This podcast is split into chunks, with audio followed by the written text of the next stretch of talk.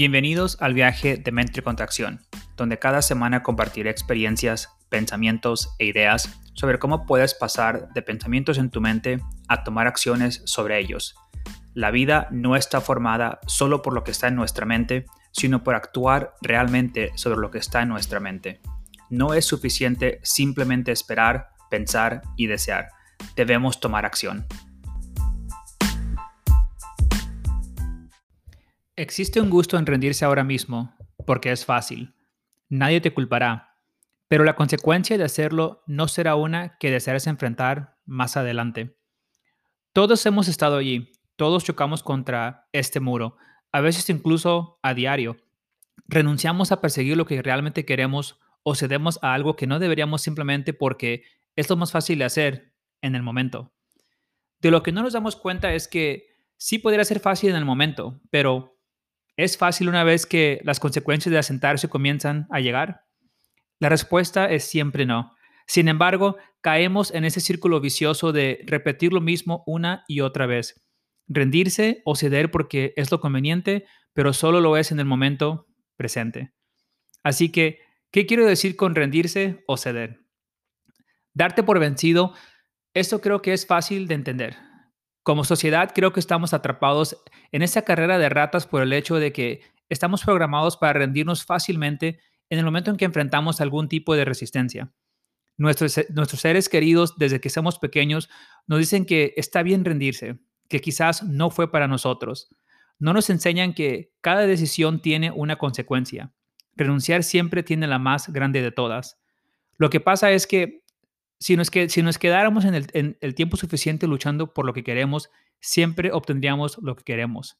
Pero como sociedad celebramos las, las, ganancias a corto plazo, aunque la mayoría de ellas se obtienen a expensas de las ganancias a largo plazo.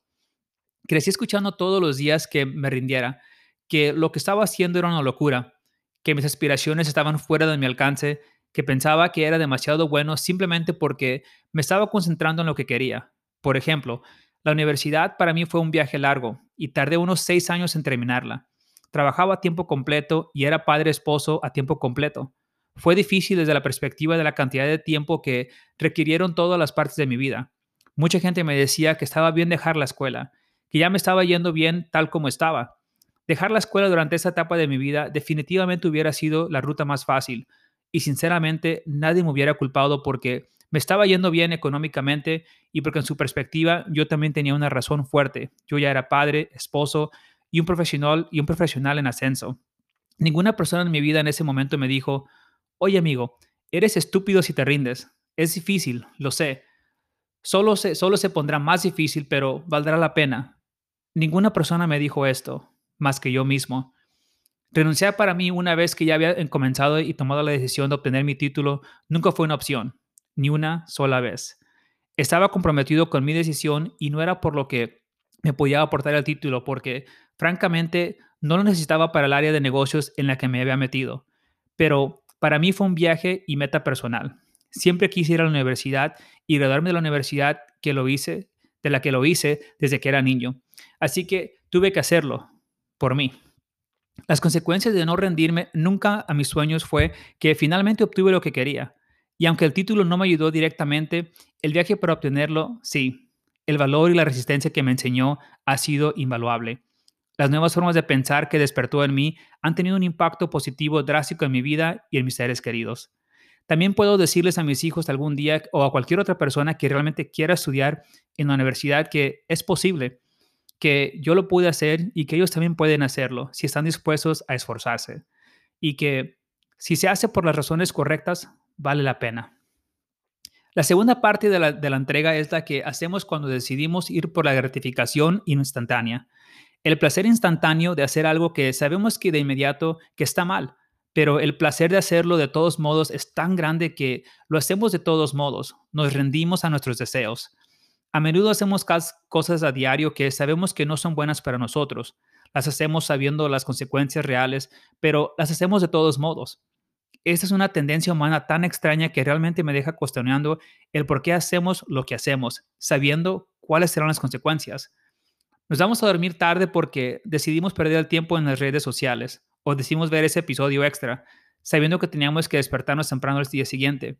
y sabiendo que estaríamos cansados e irritados. Y aún así lo hacemos de todos modos. ¿Por qué?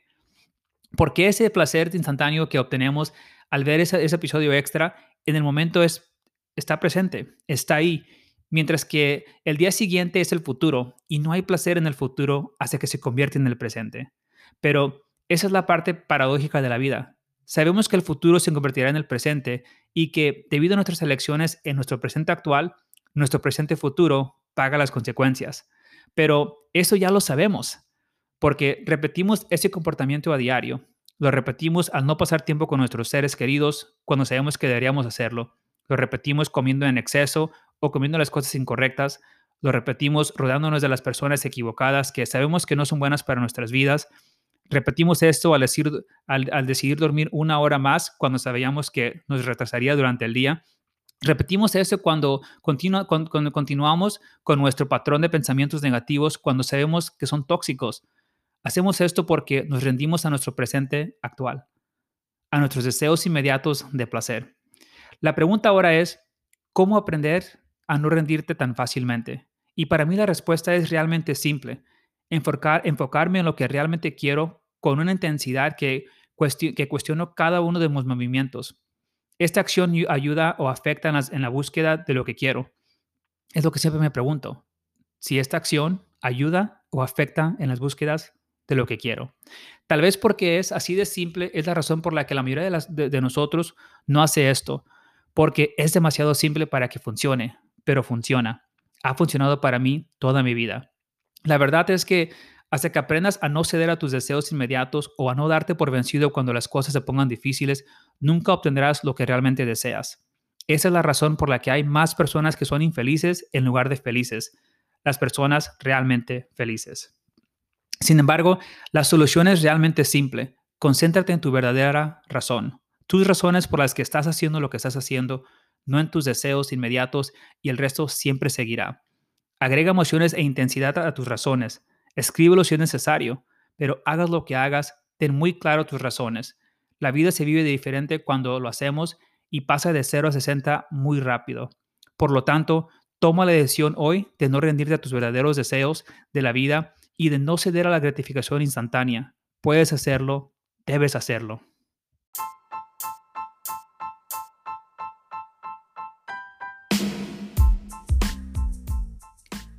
Suscríbete a mi blog, podcast o canal de YouTube para recibir notificaciones cuando se publique mi entrada semanal.